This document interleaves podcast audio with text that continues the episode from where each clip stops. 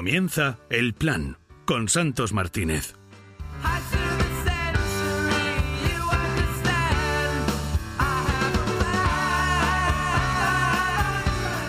Patrice coge un periódico que han dejado en una mesa de al lado.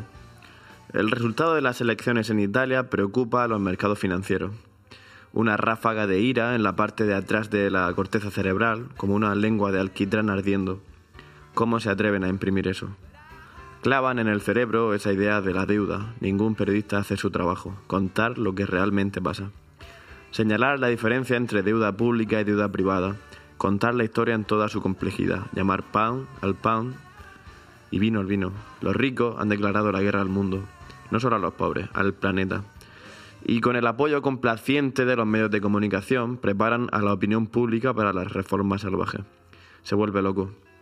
Por la mañana, delante de los casilleros de clasificación, los chavales no tienen otra cosa en la boca que el Frente Nacional. Se propaga poco a poco. Marín tiene razón en lo del euro, no han tomado el pelo, como si ella no formara parte del cotarro. No les choca ver a la élite aceptando al Frente Nacional con tanta facilidad. Al fin y al cabo estamos en nuestra casa, dicen, en nuestra casa. En el centro de clasificación en el que trabaja con contrato temporal. Le hacen empezar a las 4 y 20 de la mañana para no tener que contratarlos con horarios nocturnos. En esa está la función pública en nuestra casa.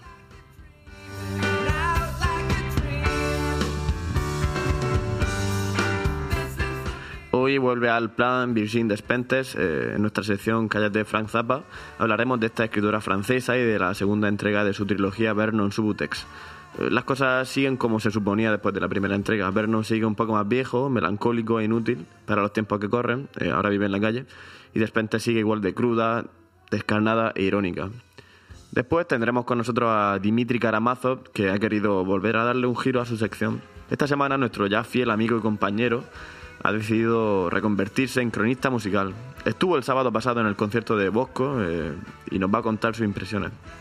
Antes de eso tendré a mi lado a Ignacio Benedicto, Ñaco Benedicto, seguramente el periodista musical más respetado en los bajos asfaltos de esta ciudad. Poca gente como él para hablar de eso que te meten las canciones entre los huesos y los músculos y que no se te va en la vida. Ñaco nos trae un repaso por la música que le ha acompañado desde, desde que descubrió una cinta en la habitación de su hermano con 12 años.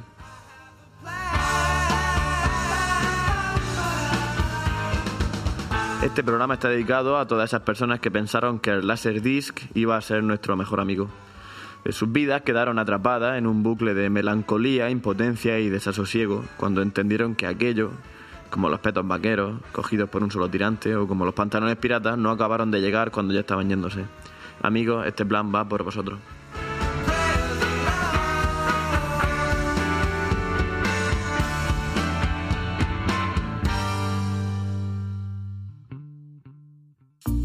ROM Radio, el 24 horas que te espera al volver a casa. Bueno, tal y como hemos avanzado en el sumario, eh, hoy tenemos en el plan a Ignacio Benedicto, Ñaco Benedicto, uno de, una de las personas que más respetamos mucho en esto de la, de la información y la música y, y todo lo que conlleva. Ñaco, muy buena. Hola, buenos días. ¿Qué, ¿Qué tal? ¿Cómo te va la vida? Bien, día lluvioso, pero tranquilo. Eh, Cuéntame un poco cómo has elegido estas canciones que nos has traído aquí al plan, qué, método has utilizado, cómo lo... Pues cuando tú me dijiste de venir, tampoco es que tuviese mucha idea de los antecedentes del programa, pero yo me monté mi propia película mm. y esa película era contar un poco mi, la historia de mi relación con la música. Entonces elegí cinco canciones como representativas de los distintos estilos que, me han, que más me han cautivado a lo largo de, la historia de esa relación. Entonces, si te fijas en las cinco canciones, eh, la primera y la última son canciones muy fuertes, muy duras, rabiosas incluso, y las tres de en medio son canciones mucho más tranquilas, calmadas, más espirituales. ¿no? ¿Cómo, eh, ¿Cómo empieza esa, perdona que te interrumpa, esa relación con la música? Mm, bueno, pues yo un día estaba, tenía 12 años o 11 y eh, yo soy el pequeño de seis hermanos y un día entré en el Sancta Sanctorum de mi hermano hippie que me llevaba ocho años y entonces vi un casé abierto y encima había una cinta afuera. Metí la cinta, la puse y sonó unos sonidos de flauta de Ian Anderson, de Jethro Tull. La canción se llamaba Buré. Estaba inspirada en algo clásico, no sé exactamente en qué. Aquello me cautivó y me conjuré a mí mismo para, comprarme para pedir a mi padre que comprase un tocata esas mismas navidades. Me acuerdo porque tenía 12 años y se murió Franco. Eh, bueno, empezamos con, con MC5, con NC5. ¿Por qué has elegido esta canción? Pues porque un poco resume la primera etapa musical de mi vida. Yo empecé con todos los grupos estos sinfónicos que degeneraron en, en bandas tipo dinosaurio y entonces me rebelé contra todo eso y me puse a escuchar un poco de jazz, pero de pronto irrumpió Estamos hablando de después de la muerte de Franco, del periodo 76-78. Y yo estaba en esa, muy, bastante aburrido, y de pronto irrumpió toda la nueva ola, el punk, que a mí pues, me cautivó, porque de pronto canciones de tres minutos, cuando yo estaba acostumbrado a escuchar canciones de ocho, de diez. Entonces, pues me, me, me volqué en aquello y después descubrí que todo aquel punk no era original, sino que toda esta gente lo había, toda esta gente de pelo corto lo había copiado unos melenudos que venían de Detroit y que se llamaban Model City Five o La Iguana. Entonces, pues, bueno, es un poco como el resumen de toda esa rabia contenida, de esa pulsión juvenil, pues esta canción, ¿no? Es como, para mí, la, no sé, representativa un poco de ese sentimiento. Vamos a escuchar Looking at You de NC5.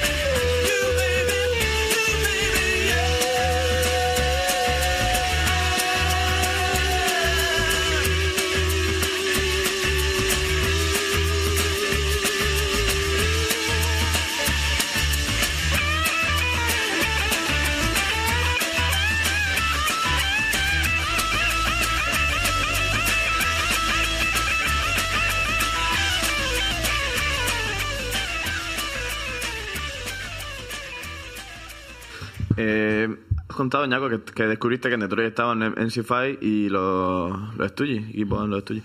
Em, ¿De algún modo los preferías a ellos, a los Stooges, al NC5 o...? Mm, son caminos diferentes, ¿no? Mm, me resulta muy difícil elegir. O sea, los estudios son como las canciones más largas, más desarrolladas, y los MC5 la píldora, ¿no? Ahí concentrada. Mm. No sé, si tuviese que elegir me quedaría con MC5, pero eso, pedirme mucho. Pasamos a John Coltrane, un cambio brusco. Eh, ¿Cómo entra este hombre en tu vida o esta corriente musical? Pues muy fácil. En los 70, con, la llegada de la democracia, se bebían muchos festivales de jazz en, en la ciudad. Yo soy de, Cartagena. Entonces siempre había como un discurso alternativo de gente mayor, más intelectual, un poco como más supuestamente aburrido. Mm. Mm, paralelo a esa nueva ola que estoy comentando y yo me resistía porque lo encontraba aburrido pero iba y entonces pues yo tenía amigos eh, que mientras yo iba al Rocola a ver a, yo qué sé, a Radio Futura o a los Psicodelios Full, pues ellos estaban yendo al San Juan Evangelista a ver a las últimas glorias vivas del periodo dorado del jazz. Y al final, pues capucé.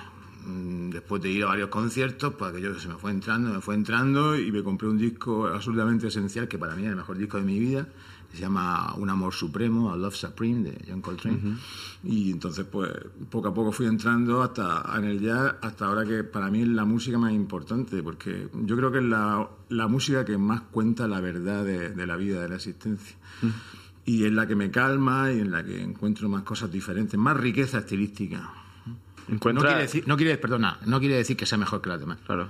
Pero en la que tú has encontrado más respuestas, quizás. Sí, siendo, respuestas para los estados de ánimo que, te embargan, que son diferentes, sí. Siendo fundamentalmente instrumental. Sí, sí, es que a mí me encanta la música instrumental. Yo soy forofo de la música instrumental, incluso en el rock. Mm.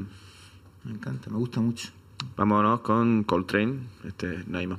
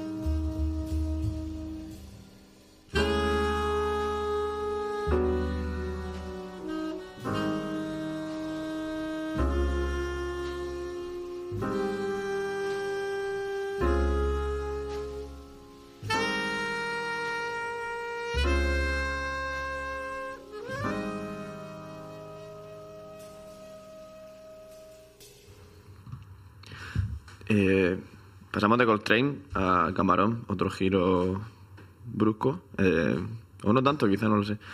Camarón, ¿cómo entra, cómo entra esto en tu vida, el, flamenco? Pues bueno, el flamenco siempre había estado ahí. Yo no le había prestado mucha atención. Estamos hablando de los 80, siempre centrado un poco en el discurso ese de los 80. Yo era joven, eh, de estar en la calle, vivir lo que era la movida y todo eso, pero paralelamente, como te he comentado, estaba el jazz y después había una cosa muy cerca de, de mi ámbito de influencia, que era el Festival del Cante de las Minas. Entonces, finalmente yo logré trabajar para un periódico que se llamaba La Verdad y en La Verdad me encargaron cubrir aquel festival. Y entonces pues empecé a interesarme por aquello. Y, porque la música, para, para amarla, tienes que mamarla. Hmm. Entonces, o sea, con eso me, refiero a ir a conciertos. Entonces, cuando vas a conciertos, pues yo entiendo que mucha gente piense que ver a un tío tocando la guitarra, cantando al lado de uno tocando la guitarra, algo tan desnudo es un poco pesado. Pero si es bueno, poco a poco te va entrando. Entonces, pues a mí me fue entrando y pues llegué a Camarón. He, elegido Camarón porque era lo que más a mano tenía, porque era una canción fantástica. Y también porque es síntesis, ¿no? Pero el flamenco, para mí es algo a reivindicar, porque ayer lo estaba pensando, lo estaba hablando con algunos amigos que también les gusta me gusta, pero no lo oigo lo suficiente. Siempre mm. estoy volcando la música anglosajona y eso es un delito. Mm. Vivimos en España y no podemos eh, asistir a, una programación regular de música nuestra. En cambio, tenemos música importada todo el rato. Yo creo que perdemos nuestra identidad. No digo que sea mejor o peor, pero que es uno de los palos que debería haber ahí mm. y que, de, cuya fuente debería emanar un discurso. O sea, para disfrutar, ¿eh? No, nada intelectual.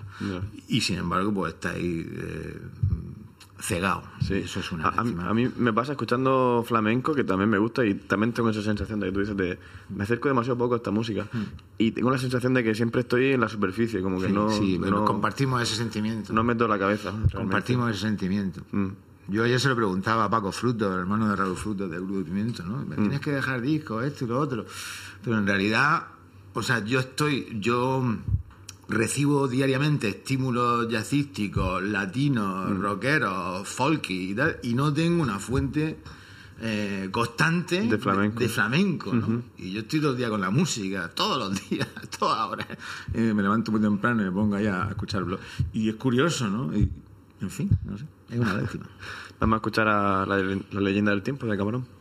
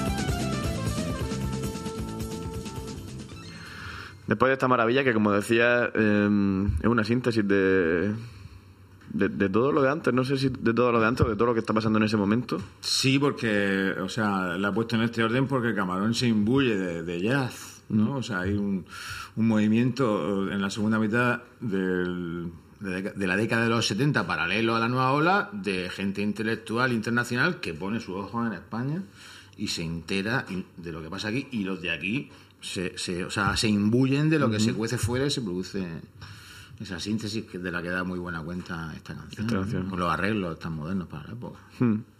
Vamos con Ken Booth. Háblame de este hombre porque no Pues esto es una, esto es profundizar en la idea que he expuesto ahora mismo con Camarón, profundi- profundizar en el mestizaje.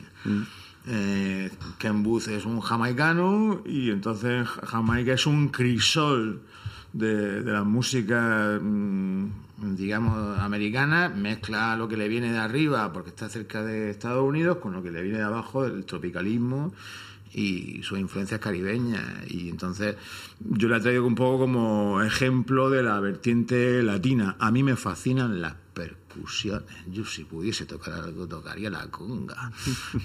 Entonces eh, me encanta esa parte. Me encanta esa parte y podía haber traído otras muchas cosas, más digamos más hispanas, más latinas, pero al final he tenido que venir con cierta premura y tenía esta canción por ahí. Entonces es una canción preciosa, para mí es una canción, la melodía me, me, me suribella y bueno, pues tiene esa mezcla y refleja ese grisol que se da en Jamaica y a la gente que le, o sea que la gente que sepa que el reggae que no es solamente Bob Marley que hay que hay que buscar pero hay cosas muy muy interesantes Ahí también, cuando has dicho esto de que se puso el foco de ciertos intelectuales en, en lo que estaba pasando aquí, buscando esta canción hemos encontrado una de una versión de- del Top of the Pops.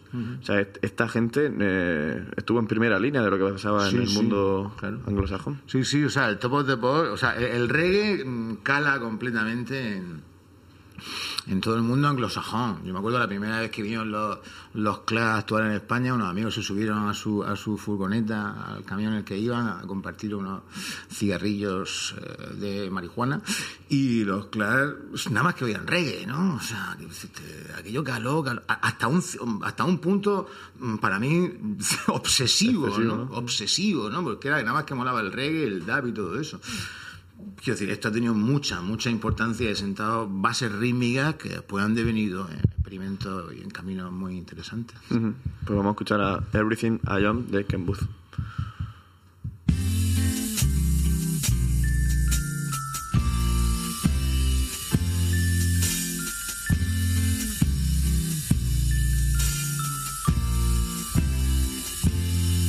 You sheltered me from harm, kept me warm, kept me warm.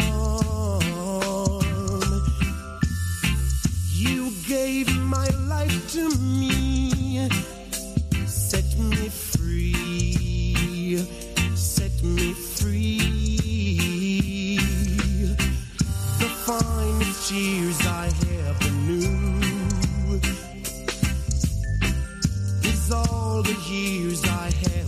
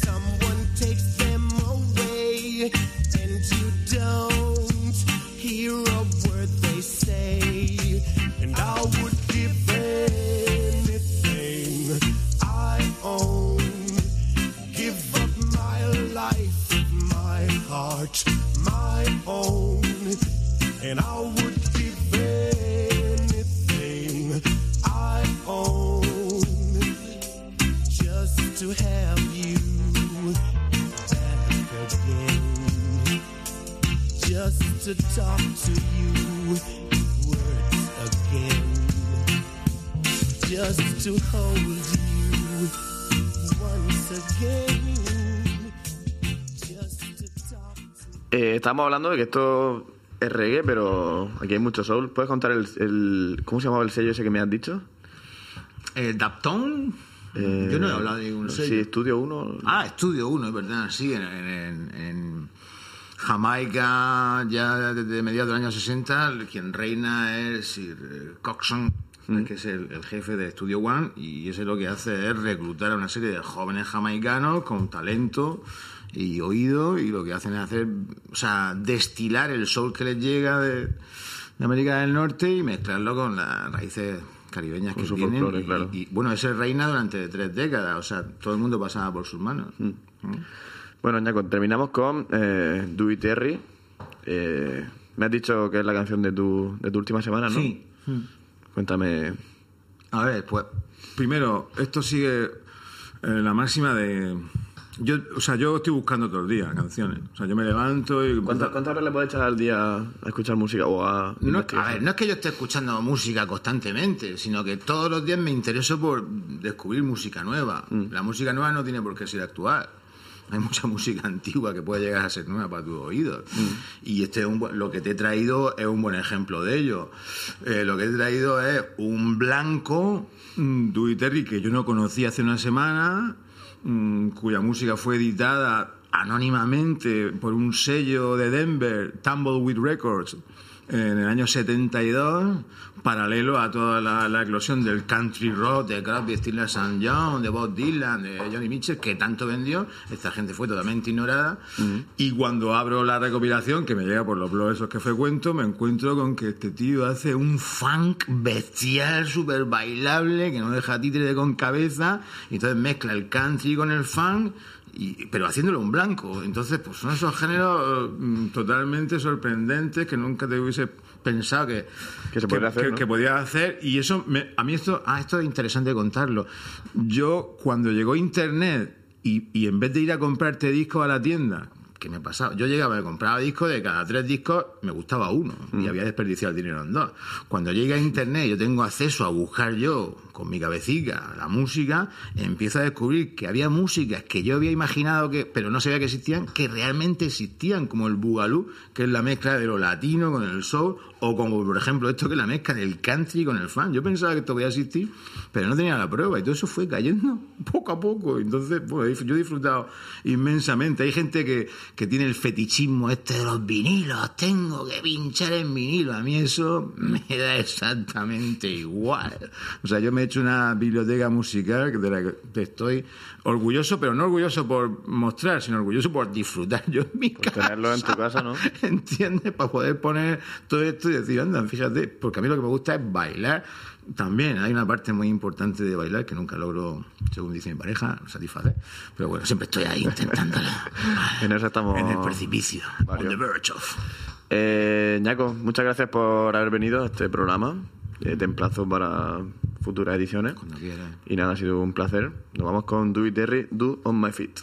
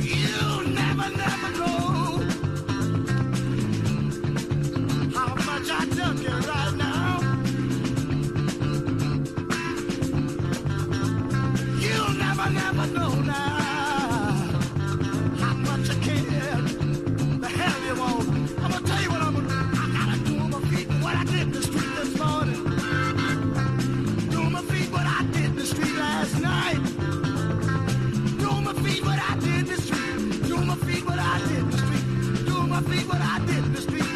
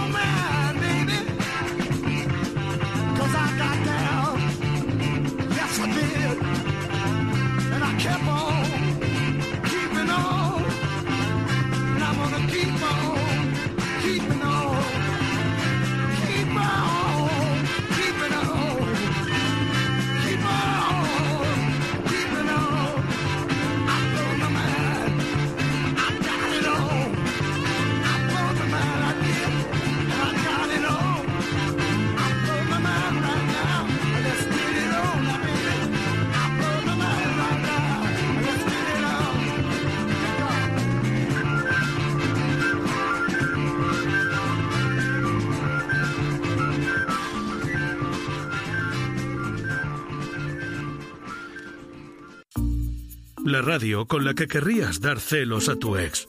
Rom Radio. Doña Rogelia, metas en la maleta rápida. Ayer Monse, pero qué agobios. ¿Ande vamos? A Cabezo de Torres. Somos las pregoneras de su carnaval. ¿Sí? Sí, del 20 de enero al 3 de marzo. Lo vamos a pasar genial. Desfiles, comparsas, música, color, qué buena pinta. Nosotras no nos lo vamos a perder. Y tú tampoco. Venga, venga, de cabeza a Cabezo de Torres. Observen, es uno de los últimos ejemplares del marrano urbano. El macho adulto se aproxima sigiloso y deposita la basura fuera del contenedor. Al sentirse vigilado, huye despavorido. No seas marrano. Y es que aún quedan unos pocos, pero se notan mucho. Ayúdanos a seguir mejorando. Ayúdanos a mantener limpia nuestra ciudad. Ayuntamiento de Murcia. Ferrovial Servicios. Los Reyes Magos vuelven a Murcia el día 9 de marzo y lo hacen coincidiendo con la tercera gala y fiesta solidaria de Rotary Murcia Norte, para que un grupo de niños del Colegio Cristo de la Misericordia de Murcia con nula movilidad funcional puedan conectarse al mundo por medio del movimiento de sus ojos. Ven el próximo 9 de marzo a la finca Buenavista del Palmar y conecta con tu lado más solidario. Más información y venta de entradas en rotaryclubmurcianorte.com. Tiempo. El tiempo es algo más que el clima, más que una unidad de medida. Es subjetivo y pasa mientras hablamos de él. Es irrecuperable, es valioso y lo único que absolutamente todos queremos poseer. ¿Y tú? ¿Eres como el resto del mundo? Aprovecha tu tiempo. Vivoamimanera.com. Somos Personal Shopper Inmobiliario.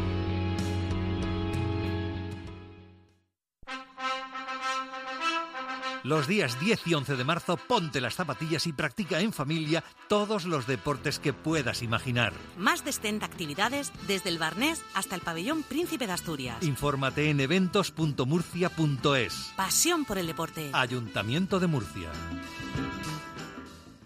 La radio que le dice a tus padres que te sentó mal la cena de ayer. Round Radio. I was blown by a breeze from a warm summer seas, held tight in a casket of locks.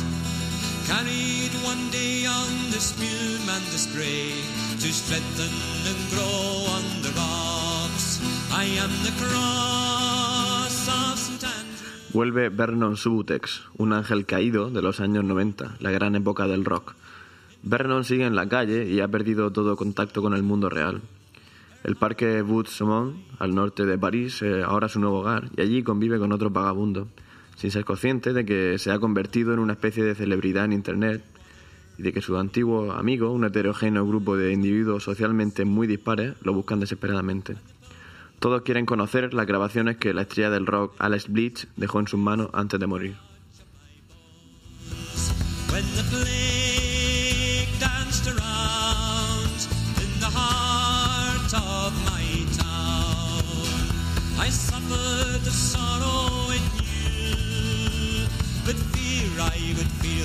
In each turn of the wheel of a gospel that tore me in two. I am the cross of St. Andrew, in goodness and evil I grew. In blood and in stone, the seeds I have sown are hammered in white on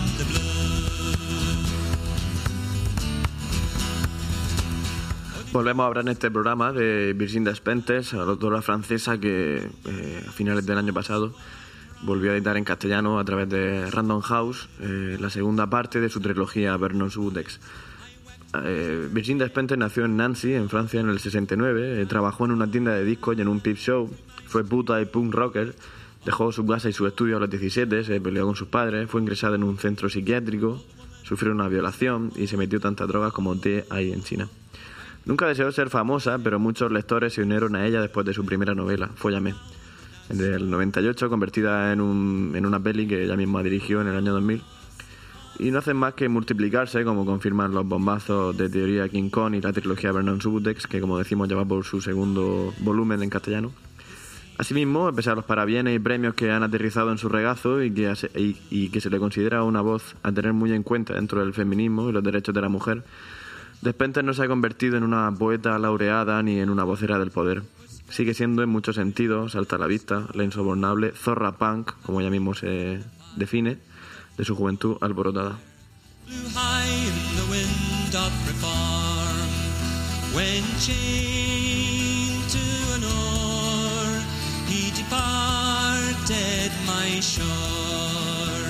I wished him forever but the tide turned not to my home on the rocks and lowered my charge to its grave I am the cross of St. Andrew in goodness and evil I grew. In blood and in stone, the seeds I have sown are hammered in white on the blue. I am the cross.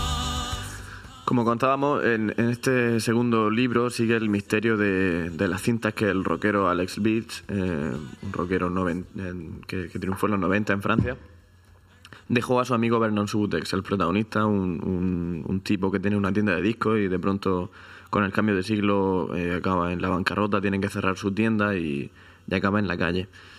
Hay un momento en la novela en el que varios mm, personajes que están interesados en estas cintas por eh, movidas como que en ellas se, se, confiesan violaciones de altos dirigentes eh, políticos franceses, guionistas, gente de la clase alta, y, consiguen eh, encontrar a Vernon y le ponen la cinta. Unas cintas que empiezan así. Bueno, una cinta que, eh, en las que está Vernon durmiendo, hablando con Alex Blitz, Alex Blitz súper drogado, despidiéndose de la vida porque poco después se suicidaría. Empieza, como decimos, así esta, esta cinta. Acuérdate, Vernon, entrábamos en el rock como el que entra en una catedral. Y esta historia era una nave espacial. Estaba llena de santos, ya no sabíamos ante cuál arrodillarnos para rezar.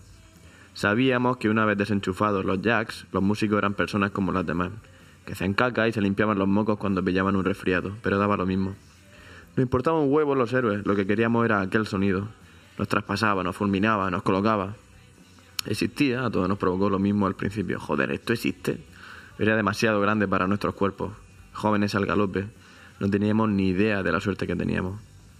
Me acuerdo del tío que me enseñó los tres acordes de Louis Louis a la guitarra. Y por la noche me di cuenta de que con eso podía tocar casi todos los clásicos.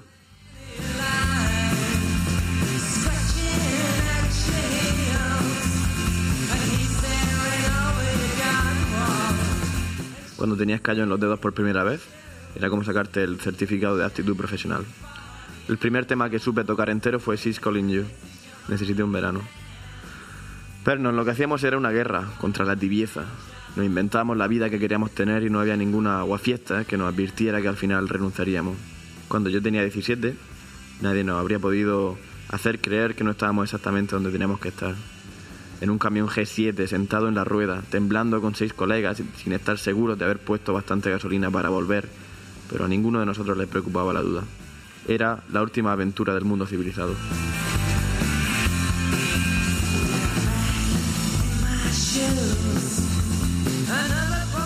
Lo demás, ¿te acuerdas? No era tabú, no estábamos cabreados como nadie. Lo demás no existía, vivíamos nuestra juventud en burbujas de acero blindado. Había alquimias de entusiasmo, cosas cuya cara, otra cara aún no habíamos visto. Nos buscábamos apodos, todo era interesante.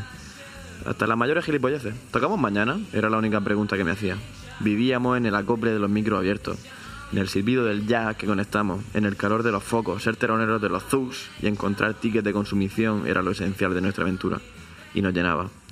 Entre los 16 y los 23 no recuerdo haber visto ni un programa de la tele. No teníamos tiempo, estábamos fuera de casa o escuchábamos música. Recuerdo haber ido a una película para el gran público, haber visto un clip de Madonna o de Michael Jackson. La cultura mainstream no formaba parte de nuestro campo de visión. Ni siquiera hablábamos de ella.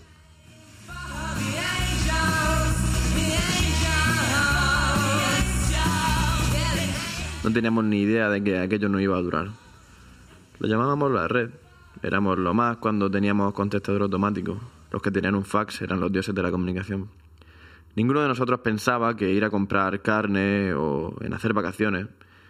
Solo estaban los surferos, a los que les interesaba el rollo de la playa. Nosotros nos quedábamos en la ciudad, donde hay conciertos. No era un sacrificio, nos importaba un huevo todo lo demás.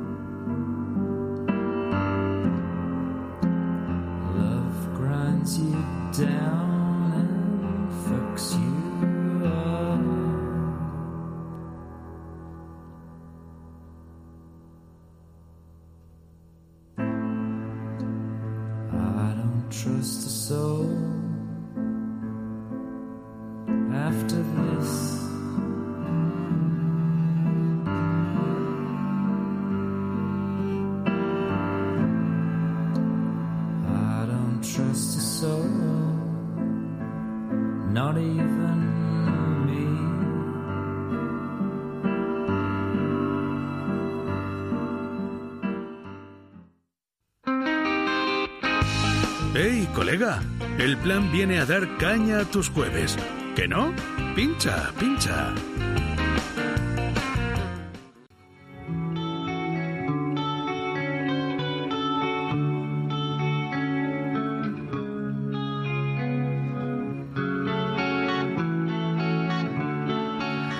Cerramos este plan una vez más con Dimitri Karamazov, nuestro ya fiel compañero, después de que haya terminado sus exámenes, que por lo visto no han ido todo lo bien que él esperaba. Ha decidido dar un giro a su carrera y a su eh, trayectoria vital y, y- y afrontar su vida como cronista musical. Eh, Dimitri, ¿qué tal? Muy buena. Hola, muy buena. Santini, ¿qué Oye, pasa? ¿Qué tal? Oye, eh, tengo que decirte que es preciosa la música de tu, de tu sección. eh, siempre que la bueno, pones. uno que tiene buen gusto, pues ya está. ¿Qué tal, Dimitri? ¿Cómo te va la vida? Muy bien. en- Camaleónico, me dicen. ¿Y eso? Como David Bowie. Bueno, sí, soy el Dave Bowie de aquí, de Murcia. ¿Y por, por qué eres camaleónico? Porque, bueno, mm, yo he, he sido quien marcaba las pautas de la literatura joven de la región. Ah, sí, pero eso quién lo dice. ¿Tú? Eh, No. Sí, bueno, y, Bueno. y amigos míos también. Mm. Y nada, pues ahora me he reconvertido al periodismo musical. Anda, ¿y eso? Bueno, que es también fui el periodista más joven que publicó en Harry Sedal hace tiempo. Es verdad, ya lo dijiste aquí. ¿Y por qué has decidido este cambio, meterte al periodismo musical? ¿Qué te llama? Bueno, pues porque estoy viendo que gente y Juan, Juan Lanas como tú estáis aquí eh, haciendo cosas de música y os creéis más importantes que los propios músicos, Pero- pues digo, yo voy a darle la, la voz a quien la, a quien la tiene que tener. Y Son los tiene que músicos. tener, Los, los músicos y Claudia Orellana. Anda. Y bueno, eh, por- eh, tengo entendido que ya te has estrenado. eh, el otro día fuiste al concierto de, de Bosco, ¿no? En el. Teatro Circo, ¿cómo fue? Sí, muy bien. Pues si quieres, sin más dilación, yo puedo entrar ya a hablar de lo que de lo que he escrito. Has escrito ya una- un texto Sí, sobre yo Bosco. me he hecho una crónica. Venga, pues te esperamos. Te, te- te escuchamos, mejor dicho. Sí, me esperáis. No sé ni lo que dice. Bueno, vamos. Mm. Lo de Bosco es un caso atípico, muy atípico. Para empezar, cuesta horrores y muchos quebraderos de cabeza definirles. Y si les preguntas a ellos, te hablan de psicodelia renacentista o directamente boscodelia. Lo peor es que el término le sienta como un guante si te pones a pensarlo después de un atracón de estilos y matices como es el del elixir mágico. Porque esa es otra. Tras su carta de presentación en el Talentosos de 2012, hicieron su debut discográfico dos años más tarde con un disco doble. ¡Doble! Madre mía. Que no tardó en hacer re- eh, relamerse a los más ilustrados, en los más entendidos de la música murciana. Eh, Dimitri, eh, para un momento porque... ¿Qué pasa? Estás llorando ya, estás emocionado. Llorando, pero de la poca vergüenza que tiene. Ese texto lo ha escrito en la opinión de Murcia. Me suena haberlo leído. eh, lo, ha- escrito Asier Ganuza, que resulta que, eh, aparte Qué de tonto jefe de cultura, es amigo mío. Qué tonto ha sido toda la, va a ser toda la vida Santini. Ah, que me estás diciendo que no. Mm, a Esto, ver, esto lo has escrito tú, ¿no? Sí, porque a ver, todos los medios de Murcia me quieren. Claro. Me quieren a mí. Y, y no, no puedo escribir en todos porque eso sería monopolio de la, de la industria del periodismo musical. Sí. Y entonces, pues me, me tengo que inventar seudónimos Ah. para escribir en distintos medios. Asier Ganuza, es, si es un nombre inventado, eso no puede ser verdad. Me lo inventé y, y escribo en la opinión con ese nombre. Bueno, eh, Dimitri, mm, me parece una falta de respeto y tenemos al teléfono precisamente a Asier Ganuza. Venga, que a te va a ver. dar... ¿Asier? ¿Qué tal? Eh, eh, sí, eh, ¿Santos? Sí, soy yo. ¿Qué tal? ¿Qué- ¿Cómo, cómo estás, Asier? Bueno, pues ahora mismo estoy flipando porque estoy aquí tranquilamente trabajando, escuchando el, el programa y me encuentro a, a este señor, que, que Sí. no voy a decirle señor por decirlo de alguna manera, Dimitri. sí. leyendo mi crónica. A y cosas por su nombre. Yo es, no sí. sé exactamente, pensaba que esto era un, un programa serio con invitados serios. Ya, de fantoches. La verdad es que no, no puedo hacer más que pedirte disculpas, Dimitri. diciendo señor y luego terminamos diciendo fantoche. Eh, Asier, ¿cómo, ¿cómo has recibido, cómo te has sentado saber que te están plagiando? Bueno, pues esperaba, llevo relativo poco tiempo en el periodismo, esperaba que se tardase un poquito más en Sí. que me plagiaran, ¿no? Y, y, bueno, desde luego no esperaba que, que fuera eh, eh, en este programa. Sí, eh, la- Pero bueno, pues entiendo que los tiempos que corren al final hay que afrontar, afrontar este tipo de situaciones y que, y que viene siendo desgraciadamente lo normal. Sí, yo antes de nada, Asier, te quiero pedir disculpas porque, joder, el programa, el último responsable soy yo y no me esperaba esta, esta falta de respeto por parte de Dimitri que... Pero, que pero, se- a- a- nadie me va a creer a mí mi palabra. Dimitri, ¿qué tienes que decirle a Asier? Así, así es. Mm, a ver, en la música a veces pasa que dos personas tienen una idea muy parecida y dos canciones se parecen. No, no, pero esto no es eso, Pero esto es plagio, es que has dicho palabra por palabra un párrafo que escribió Asier.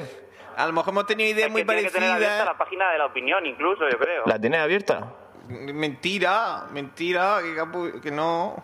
Eh, Di- Dimitri, eh, bueno, Asier, pe- ¿piensas hacer, eh, em- emprender acciones legales contra este plagio o No hace así? falta llegar a tanto, podemos tomarnos un café así tú y yo y hablar de las cosas tranquilamente. No sé si, si directa, emprender acciones legales directamente contra el programa, i- igual no por respeto, Claro. por respeto que, que te tengo, Yo te lo agradecería.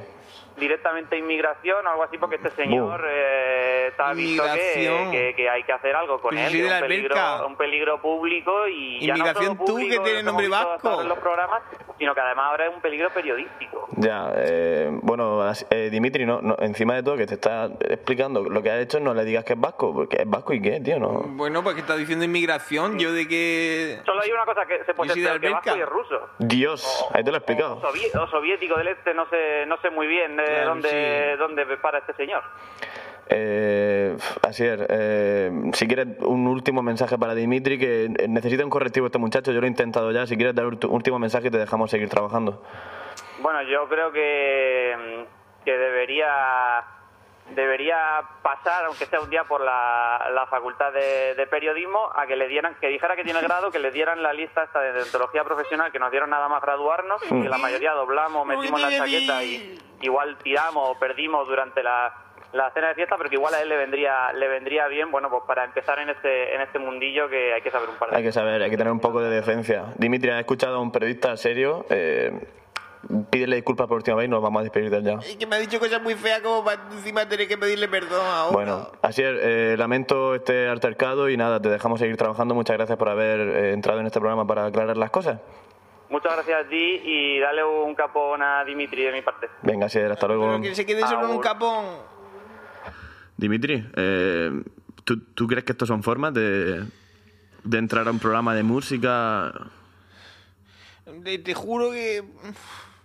A lo mejor leí eso un par de días antes de hacer mío y, y- y me lié un poco. ¿Cómo que te liaste? ¿Es que lo has plagiado? No lo he plagiado.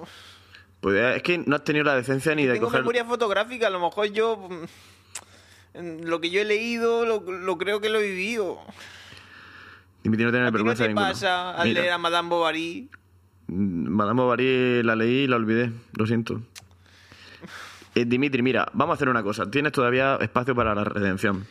Eh, ahora que ya hemos descubierto lo que ha pasado, tiene una opción de Por decir favor, lo que lado- realmente te pasó. Ahí el lado de nueces de macadamia. Es que te lo comiste entero la otra vez. Ay, Dios mío. Vas a tener que recargarlo tú. Qué bochorno. Venga, ahora Venga, así, eh, eh, así no. Dimitri, cuéntanos. Yo me llamas así no ayuda tampoco mucho. En verdad. Dimitri, cuéntanos qué te pareció el concierto. ¿Te parece? Vale. Necesito un pañuelo o algo. Espérate, espérate, que tengo aquí papel higiénico. Venga, corre. Ay, señor, Dimitri, no me da más que disgusto, ¿eh? Ay, señor mío. Bueno, cuéntanos, ¿qué, qué te parece el concierto? ¿Eres capaz de, de sacar una idea o, ver. o te- o no te sientes...? Recuerdo que se abrieron las puertas a las nueve y cuarto. Ujú. Y Moretti, ¿Quién es Moretti? el cantante, Ujú. entró con su comitiva de músicos, llamarlo bohemios, por decirlo de alguna forma. Por no decirle perro flauta. Vaya. Y entraron por la puerta pues con toda la fanfarria y la gente ahí flipando y yo diciendo, "Mm, a ver si avanza la cola que me siente, que me duele la- las piernas, que me van a salir varices de, Hmm. de tanto evento en Murcia, porque hay muchos eventos en Murcia. Sí, de unos bares por casa. Y, uf, y veremos a ver si no me, no van a salir varices, sí. Me dolían las piernas, pero... uf, y a, la- a las 9.45 me senté, la primera vez que me senté en todo el día. Hmm.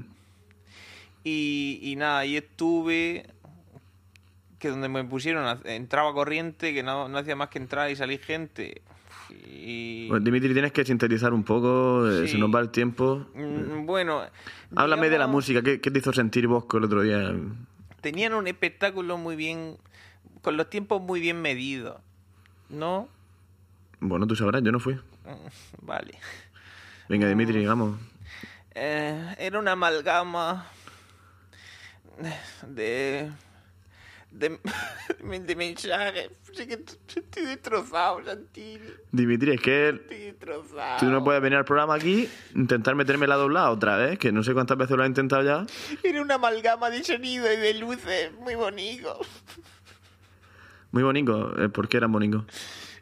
Porque estilísticamente eran apropiados para la propuesta temática de la música, de las letras de Moretti. Dimitri, esto es lamentable, el espectáculo que estás dando en este programa. No, ya estoy, no estoy llorando ya de, de bochorno, estoy llorando de, de emoción, porque estoy recordando aquel concierto. Bueno, pues transmite eso con palabras, que están nuestros oyentes. Quedará muy mal si digo otra vez amalgama. Dilo otra vez. Una amalgama de, de poesía y, y de expresión artística elevada a su máxima expresión. Bueno, Dimitri, vamos a hacer una cosa, lo vamos a dejar aquí. Podemos escuchar Bosco, por favor. Venga, vamos a escuchar Bosco. Creo que me curaría un poco Venga. la herida. Y por favor.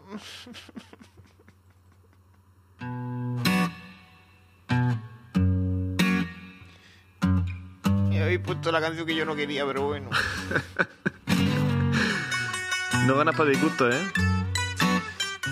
Yo tampoco me- hoy no estoy yo para quejarme mucho, Mm, pero Hombre, con la que la has hecho. para una canción que pido, que no me la pone. Esto, Dimitri, no sé si va a si te vamos a llamar en un tiempo, porque tienes que pensar lo que has hecho, ¿eh? No, llama a tu amigo Achier, que seguramente he inventado también. Que no, no, que así eres. No, no has visto que lo hemos llamado, ya hemos hablado con Sí, él. bueno, pues has podido, has podido llamar a tu cuñado también y decir que se llama Achier. Pero bueno. Va mi aliento al viento de su alteza. Esta canción también está bonita, la verdad. ¿Estás mejor ya, Dimitri, o qué? Viva el temporal. Un poco, porque la canción griega es muy de tragedia y, y te das cuenta de que a la gente le pasa cosas más duras que a ti. Que yo, en fin, lo único que he hecho ha sido copiar. Que tampoco, Tampoco es tan grave, ¿no? ese, ese rato que me, he que me he ahorrado. Dimitri,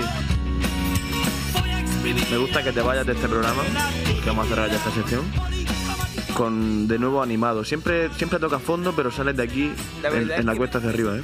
Me sana, me sana este programa un poquito. Sí, sí, sí. sí. Eh, bueno, vamos a, a poner la última canción. ¿Quieres presentarla tú? Eh, ¿Se la pide al compañero? Venga, vale. Dani, ponme Train of Dreams. Que Dani, yo sé que te caigo mal, pero por favor ponme Train of Dreams de Cheater Slicks. Venga, Dani. Venga, un Dimitri, un abrazo. Un abrazo. Y, y así es, si me estás escuchando, perdóname. Que sea la última vez. Dimitri, que sea la última vez. Señor mío, perdóname.